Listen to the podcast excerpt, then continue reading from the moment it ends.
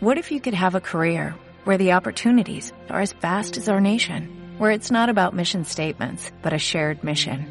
At U.S. Customs and Border Protection, we go beyond to protect more than borders, from ship to shore, air to ground, cities to local communities. CBP agents and officers are keeping people safe. Join U.S. Customs and Border Protection and go beyond for something far greater than yourself. Learn more at cbp.gov/careers.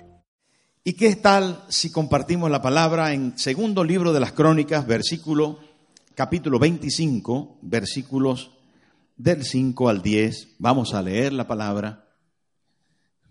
La palabra que vamos a compartir hoy, hablamos de ella también el día martes pasado y eh, algunos al salir me dijeron, pastor, compártala el domingo, porque yo les dije, me gustaría que todos oyeran esta palabra y después con los que me dijeron, compártala el domingo, yo les dije, el domingo habrá pan caliente.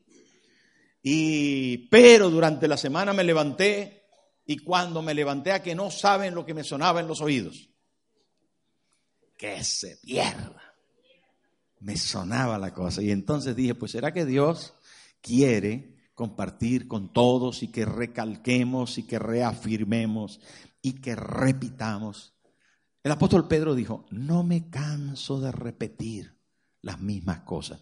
Bueno, hoy toca, no siempre lo hacemos, pero hoy toca volver otra vez al pasaje y espero que seguramente la palabra de Dios tenga todavía suficiente alimento para los que oyeron el martes y para usted que no estuvo el martes, por lo que fuera, entiendo que trabajan, que están ocupados, que tienen los niños, que hay escuelas, que hay distancia. Bueno, ya tiene segundo libro de las crónicas, capítulo 25, versículo del 5 en adelante.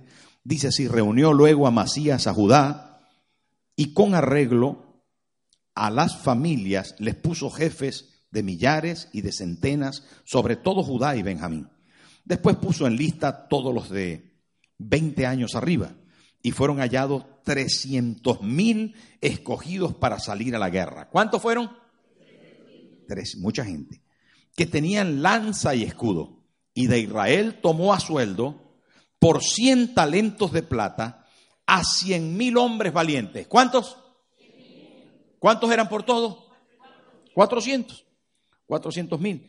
Mas un varón de Dios vino a él y le dijo, rey, no vaya contigo el ejército de Israel, porque Jehová no está con Israel ni con todos los hijos de Efraín. Pero si vas así, si lo haces y te esfuerzas para pelear, Dios te hará caer delante de los enemigos, porque en Dios está el poder, o para ayudar o para derribar. Y Amasías dijo al varón de Dios, ¿qué pues se hará de los cien talentos que he dado al ejército de Israel?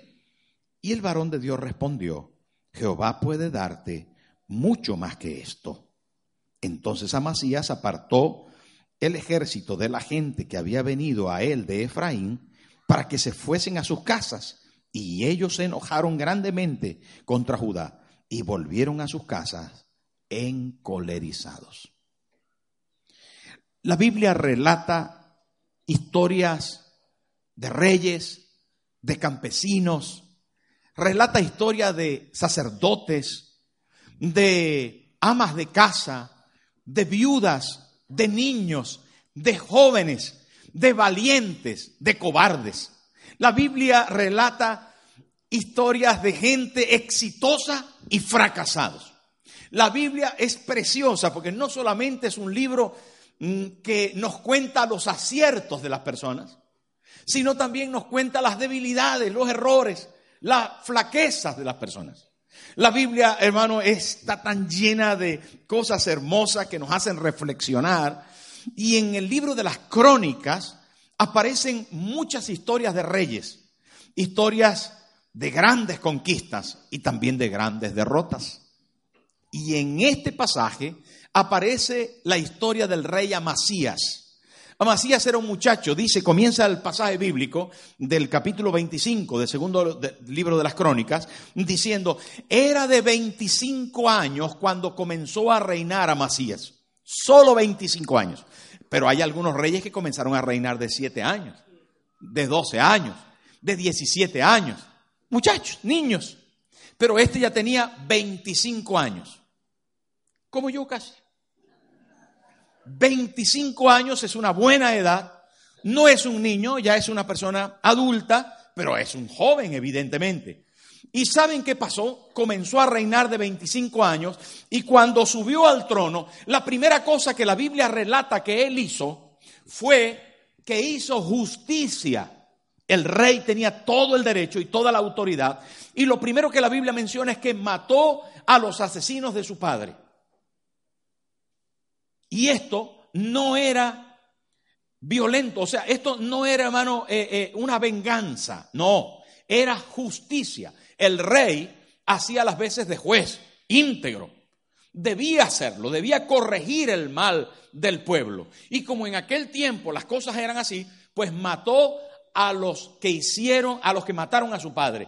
Pero la Biblia añade, fíjese, para que usted entienda de lo que estoy hablando, la Biblia añade en el versículo 4 de ese capítulo, dice, pero no mató a los hijos de ellos según lo que está escrito en la ley en el libro de Moisés, donde Jehová mandó diciendo, no morirán los padres por los hijos ni los hijos por los padres, mas cada uno morirá por su pecado. ¿Veis? Entonces Amasías, hermano, comenzó bien, haciendo justicia. Las cosas, hermano, pueden comenzar bien. Yo me atrevería a decir más, deben comenzar bien. Pero hubo un sabio llamado Salomón que dijo que lo más importante del negocio no es que comience bien, sino que termine bien. Y cuando usted lee la historia de Amasías, no terminó tan bien.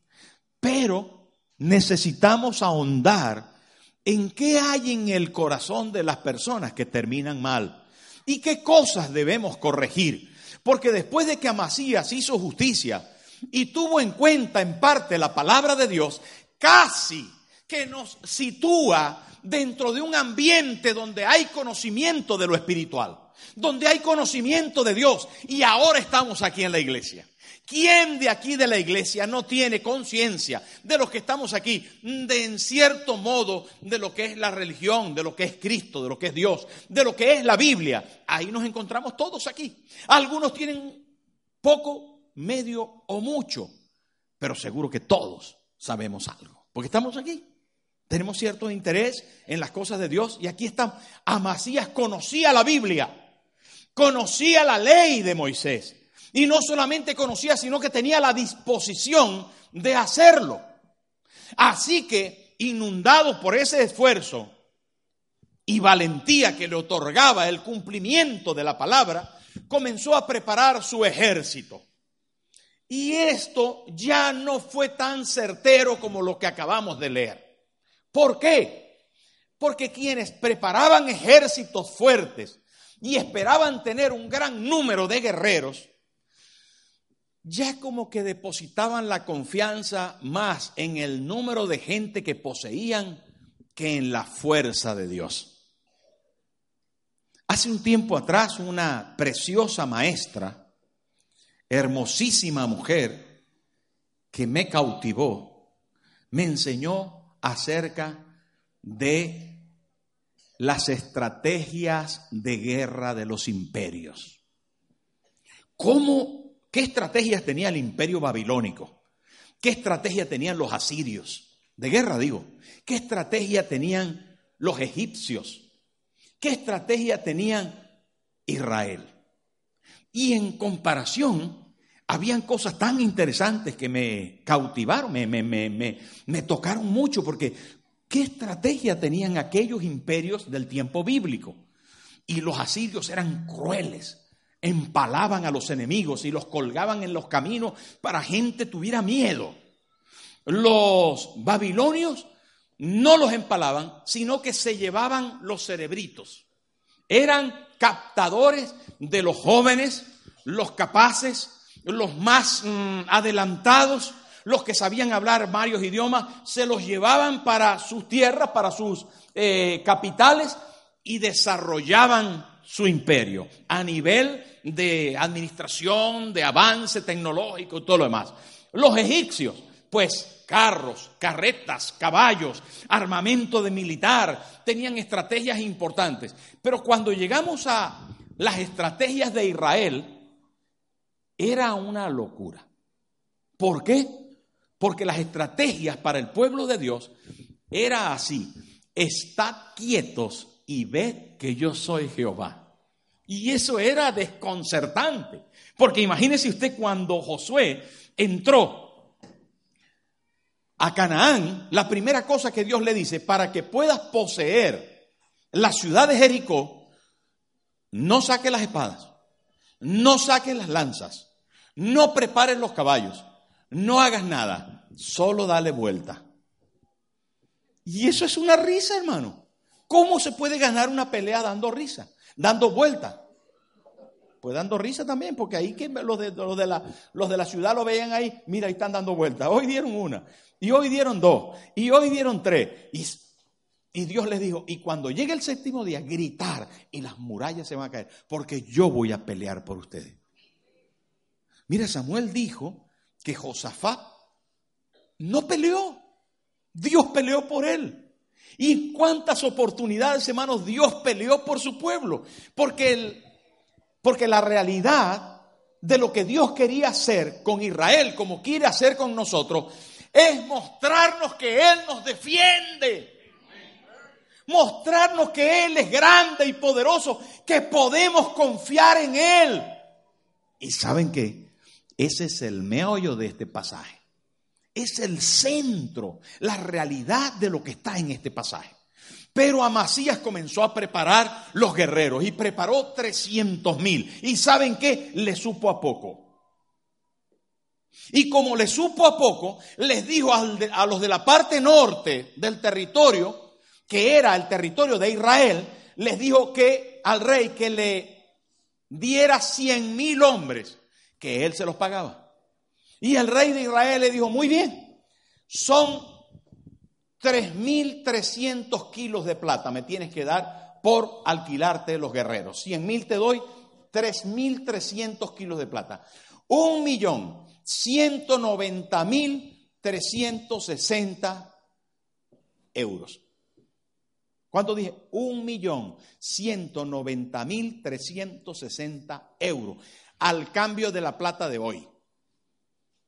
Tres toneladas, 300 kilos de plata. Eso es mucha plata, ¿eh? Mucha plata. Dinero. Pero el rey Amasías le pagó al rey del norte de Israel y el rey le mandó los guerreros. Ahí fueron. Los guerreros iban contentos, ¿sabe? La razón de que iban contentos no es porque iban a la guerra, no porque habían sido mandados por el rey, sino porque ellos no se quedaban con la plata. La plata se la quedaba el rey del norte, el rey de Israel. Ellos se quedaban con el botín de guerra. Cuando ellos peleaban, se quedaban con el botín y en el botín pues lo que cogieran, lo que cada quien cogiera. Así que iban contentos esperando ir a la guerra a ver qué pillaban de botín, además de que su sustento ya estaba asegurado fueron allí y cuando ya se reunió todos los 400 mil guerreros, hubo un pequeño detalle. Y es que aparece en la escena alguien que no tiene nombre, pero que tiene una descripción mejor. Porque dice la Biblia, en el próximo, más un varón de Dios. ¿Un qué? No dice que era profeta, no dice que era patriarca, no dice que era eh, rey, no dice, no, no, dice más un varón de Dios. Vino a él y le dijo, rey, no vaya contigo el ejército de Israel, porque Jehová no está con Israel, ni con todos los hijos de Efraín. ¿Sabe qué quería decir esto? Mira, la gente del norte que había contratado a Masías, era gente que no estaba sirviendo a Dios de forma correcta. Escúcheme bien, porque esto es importantísimo, importantísimo. El varón de Dios vino y le dijo, mira, Macías, esta gente que has contratado, Dios no está con ellos. Esta gente que no hace las cosas bien, son gente que están torcidos. Esta gente no conviene asociarse con ellos. Mira, si tú vas con ellos a la guerra vas a perder. Porque Dios no quiere que te asocies con ellos. No quiere que se junten con los tuyos para la guerra. No conviene, a Amasías. corta con eso que eso no va bien. Porque la gente que está torcida, la gente que lleva una pierna mala, no corre igual. ¿Me está entendiendo, hermano? Fue un consejo de Dios. Por eso dice la Biblia, un varón de Dios le dijo, rey, no vaya contigo el ejército de Israel.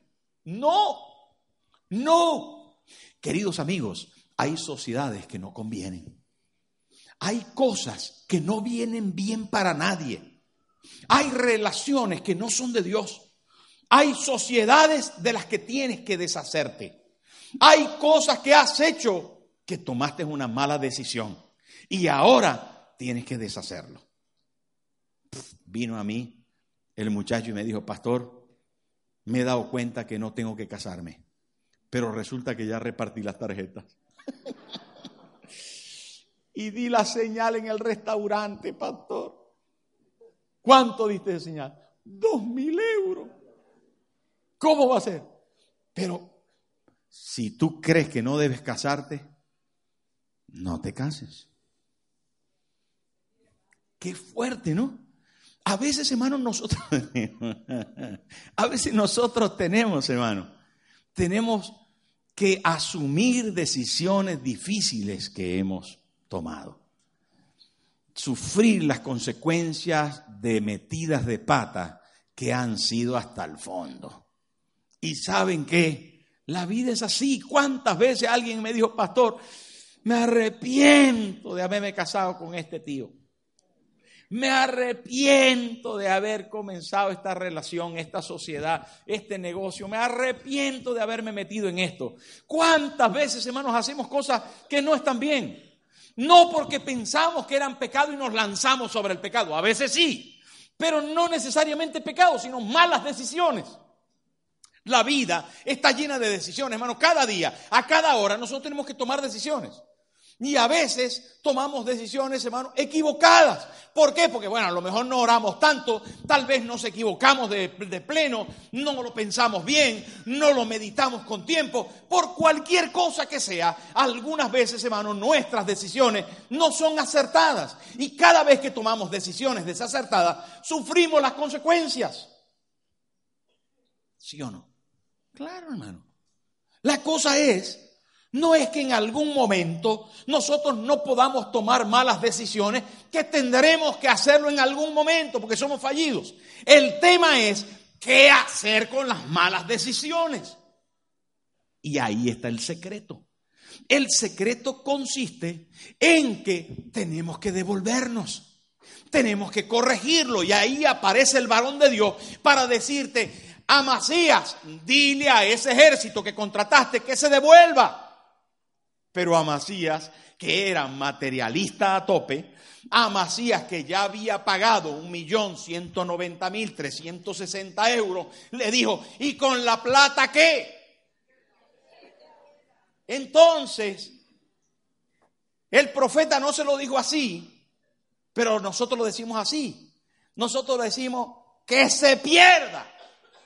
Pero además, con todo el fondo y esa rabiecita que debe existir en ese momento, un poquito, un poquito, no mucho porque, pero un poquito de esfuerzo y de, hay que decir, y la plata que, que se pierda. Porque la plata no puede gobernar nuestro presente y menos nuestro futuro. La plata no debería gobernarnos, hermano. ¿Cuántos dicen amén a eso? Mire, la plata es un siervo, no es un señor. Si usted lo pone como señor, doblegará su vida. Si usted lo pone como siervo, usted lo usará para lo que usted vea oportuno. ¿Me expliqué o no? La plata es nuestro siervo. Cuando a usted la plata lo dirige, dice, no, como es la plata, tú tienes que hacer esto. No, es que ya pagaste, no es que no, ahora estás obligado. No, uh, mal vamos Mal vamos cuando la plata gobierna tu vida. No, no, yo voy aquí, no, yo como esto, no, yo no, no, no, esto no, no, no, yo no, yo eh, pollo no, arroz, porque si no la plata se me gasta. Uh, mal vas. ¿Me estás entendiendo lo que te quiero decir? Sí, estoy seguro. Algunas veces, hermano, por la plata nosotros morimos. Morimos por no gastarla o por gastarla, por las dos cosas. La plata, hermano, si tú la dejas, se enseñorea sobre ti y te cabalga. Y tú eres el burro y ella es el Señor. Y te va diciendo dónde tienes que ir. Arre. Y te lleva. Ah, burro. Ahí. Y la plata dice, esto no, esto no, este pantalón no, esta camisa no, esto sí, esto no, esto sí, esto. Y al final, hermano, quien gobierna tu vida es el dinero, el Dios mamón. ¿Sabes qué dijo Amasías? ¿Y con la plata qué hago? ¿Sabes qué con la plata? Que se pierda la plata. Si es necesario que se pierda, tienes que ponerle sentido al asunto este. No estoy diciendo que malgastes la plata, que maladministres la plata. No, te estoy diciendo que no te dejes que sea Señor de tu vida la plata. ¿Me expliqué o no? Claro, hermano, porque fíjese, Fíjese, no, pastor, pero es que mi hermano se quedó con la casa y ahora toda la familia está dividida porque la casa que era herencia de todos se la quedó. Y que vas a perder a tu hermano por la casa. Vas a perder a tu amigo por ese bendito préstamo. Por esos cuatro duros. Vas a perder la confianza. Vas a perder la paz vas a perder el buen dormir, vas a perder el comer tranquilo, vas porque hay en juego algo que tú sabes que está perdido. Y eso cuando hablamos de plata, pero cuando hablamos de sentimientos pasados, cuando hablamos de experiencias del pasado que gobiernan tu corazón porque te tienen atado, porque te tienen sometido, porque te tienen esclavizado al odio, al rencor, al resentimiento del pasado y no lo quieres soltar. Y tienes ahí ese dolor porque cuando tenía 10 años me dice, suelta eso, suelta eso, te está matando. No, pero es que ya pagué, me dolió mucho. Déjalo atrás, por amor a Dios. ¿Qué te está haciendo la vida cuadritos? ¿Me estoy explicando o no? ¿Saben, hermano? Estamos tan atados a inversiones que hicimos que fueron desacertadas. O tal vez fueron para un tiempo y ahora están hipotecando nuestro presente y peor nuestro futuro. Están limitando nuestra posibilidad de ser libres en Cristo. Hermano, nuestro principal valor reside en aquello a lo que le dedicamos especial atención, entrega, dedicación, vida. Y si tú, usted está pensando todo el día en eso que te hicieron, aquello me no es que porque no, es que no te, muchacho, estás, estás, estás frito, está frito. Es que no veas cómo se portó, es que me lo dijo así, es que mi marido, pastor, es un sinvergüenza, es que yo me lo como, es que mi mujer, una, una serpiente. Todo el día con eso. ¿Sabes, hermano? Y te quedas hipotecado. Mi amigo, te quedas limitado porque estás esperando demasiado de las personas. Estás esperando que te paguen fielmente. Iluso. La gente queda mal. No, con ese negocio sí que voy seguro. Si tu seguridad de vida y futuro están en los negocios, en las empresas, en el dinero, en la economía, te aseguro que tu futuro está en mal sitio fundado. Tu futuro debe estar en Dios. Tu futuro debe estar en Cristo. Tu confianza debe estar en el cielo. Amigo, ¿Sabe qué dice la Biblia? Dice una palabra muy fuerte, muy fuerte, muy fuerte. ¿Sabe qué dice la Biblia? Dice, maldito el hombre que confía en el hombre. Ah, entonces no tengo que confiar en nadie. No, no se trata de eso. Se trata de que tu confianza más grande debe estar en Dios. Y de ahí para abajo. No confío en mi esposa. Claro que confío en mi esposa. Claro que confío en mi esposo, pero entiendo también que ella y él me pueden quedar mal en algún momento. Ah, no confío en mi socio, que es evangelio, es evangélico, pastor, es que, mira, va a la iglesia conmigo. Sí, puedes confiar, pero él te puede quedar mal en algún momento. Pero como ya tú lo sabes que los hombres pueden quedar mal, ya tienes la capacidad, ya tienes el prever perdonar. ¿Qué te parece? No es mejor eso que decir nunca me va a quedar mal. Mi madre es una santa. Todos fallamos, hermano. ¿Sí o no? Mis amigos, el hombre de Dios le dijo una palabra que es clave para nosotros esta mañana y que debe grabarse en nuestro corazón con fuego. No solamente le dijo que la plata se pierda, que lo entendemos claramente, sino que le dijo la palabra más importante. Le dijo, Dios puede darte mucho más. ¿Y que la plata? pero no lo está diciendo así con... Tiene, tiene que ponerle esa, ese toque de... Tiene que ser así, que se pierda. Tiene que ponerle, tiene que ponerle así la... Ah. ¿Y con la plata qué? Ahí se oyó mejor. Ahí se oyó, ¿verdad? Ah. Mi, mi, nieto, Miguel, mi nieto, Miguel, ¿quieres plátano? Hace así. Ah. ¡Ah! ¡Qué! ¡Asco! ¿Sabe? y su madre dice, no se le hace asco a la comida. Pero hay cosas a las que hay que hacerle un poco de asco, hermano, porque nos limitan la vida, nos hacen polvo la vida. Y, y, hermano, y cuidado con la plata. Dice, no, pero la plata es importante, pastor. Tiene su lugar, tiene su lugar. Mis hermanos, tiene su lugar. Tiene su lugar, manténgalo como siervo, tiene su lugar. Pero no solo la plata, sino el pasado, las decisiones malas, las cosas que nos atan. Entonces, pero el hombre de Dios le dijo, con la plata que se pierda, pero acuerde que Dios puede darte mucho más. Y ahí es donde tiene que estar tu confianza, mi amigo. Tu confianza tiene que estar en el Calvario. Tu confianza tiene que estar en el Dios que dijo, no te dejaré ni te desampararé. Yo voy a estar contigo.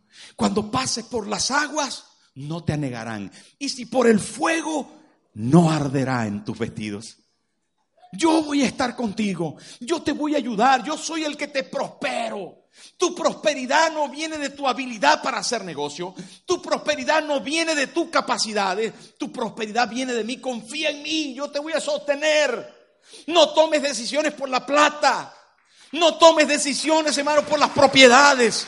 Toma decisiones por Dios.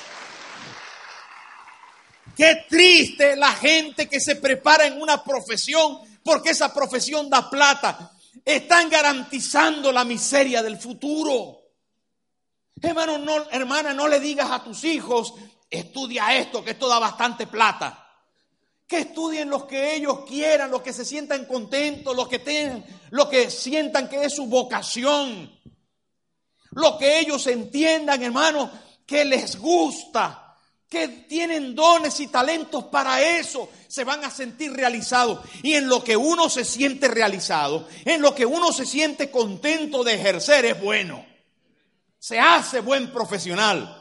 Y saben que como recompensa, como retribución a que la persona es buena en eso, viene la plata. La plata viene sola. La plata, hermano, persigue a la visión provisión persigue a la visión. ¿Usted cree que yo hago mucha fuerza, mucha fuerza para pagar los pasajes para Cuba? No hago mucha fuerza, hermano. Porque lo que hago fuerza es en mantener la visión.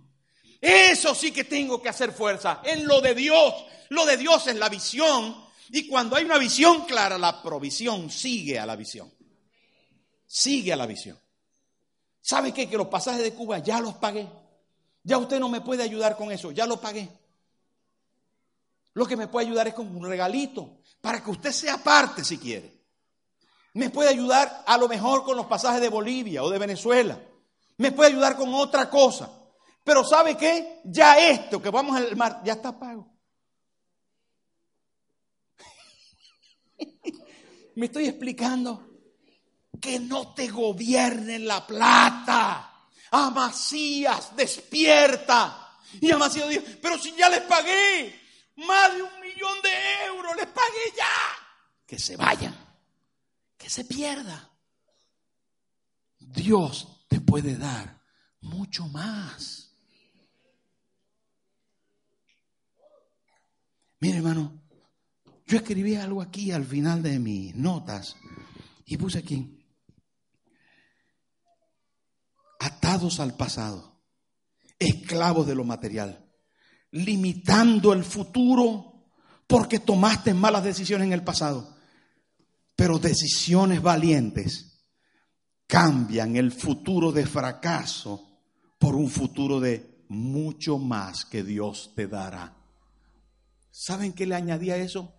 Decisiones valientes. Corta. Corta, hermano. Por amor a Dios. Corta. Dale un tijeretazo. Y lo que has invertido y lo que soñaste que no es de Dios, que no funcionó bien, que se pierda. Que se pierda. Dios puede darte mucho más. Él quiere que tu sociedad, que tu matrimonio, que tu vida, que tu inversión todo tu ser, hermano, tenga a Él como el socio principal. Si te estás enfrascando en ese asunto, a mí me pagan, a mí me pagan. ¿Usted cree que yo lo digo así porque yo he oído a la gente así, hermano? Aunque sea muerto, me pagan.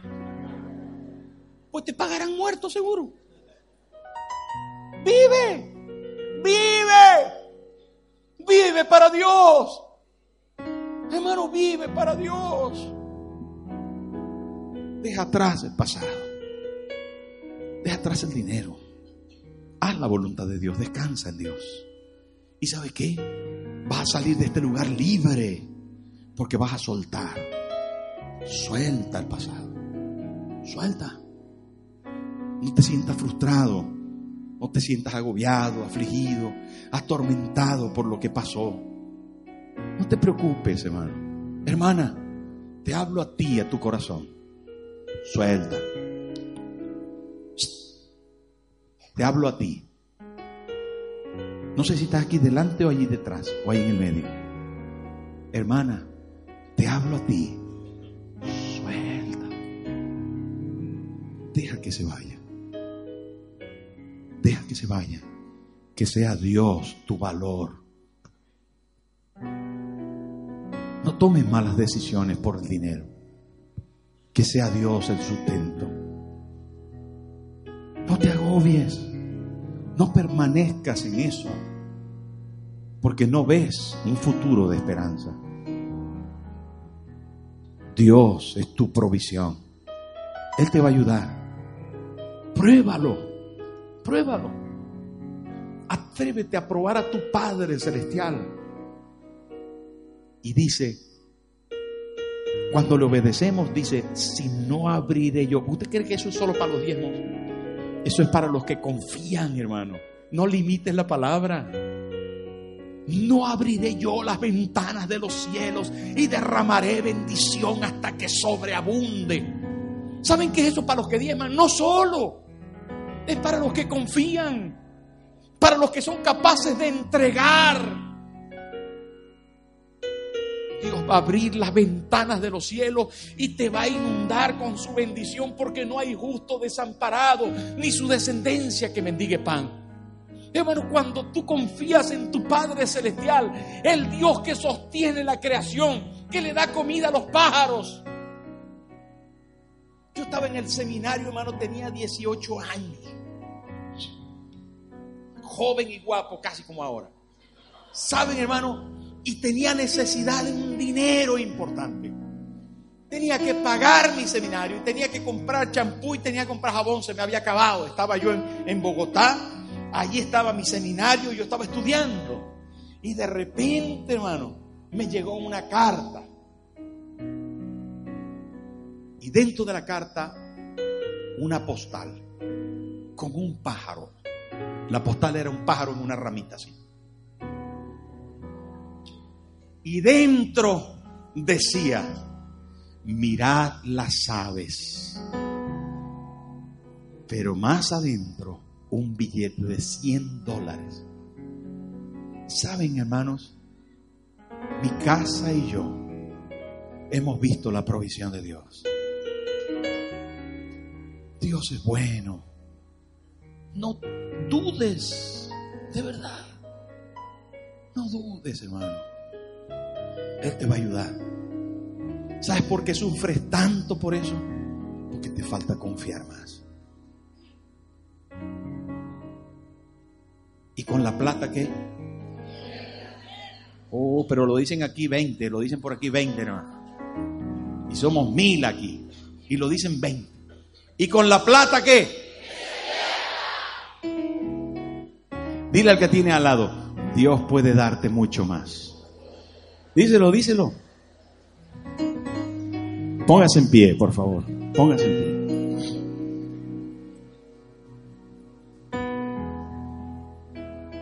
Tomen la mano al que tiene a su lado, por favor. Espero que me haya entendido bien. Que no salga ahora y abra la cartera y tire el dinero por ahí. Espero que me haya entendido bien y no se convierta en un mal administrador. Yo estoy seguro que me ha entendido bien. ¿Me ha entendido bien? Si alguien quiere preguntarme algo, lo puede hacer cuando vuelva de Cuba. Hermanos, ¿saben que Yo les doy esta palabra y me quedo tan libre. Me quedo tan contento de decirles, confía en Dios, es una garantía. Hermano, es una garantía.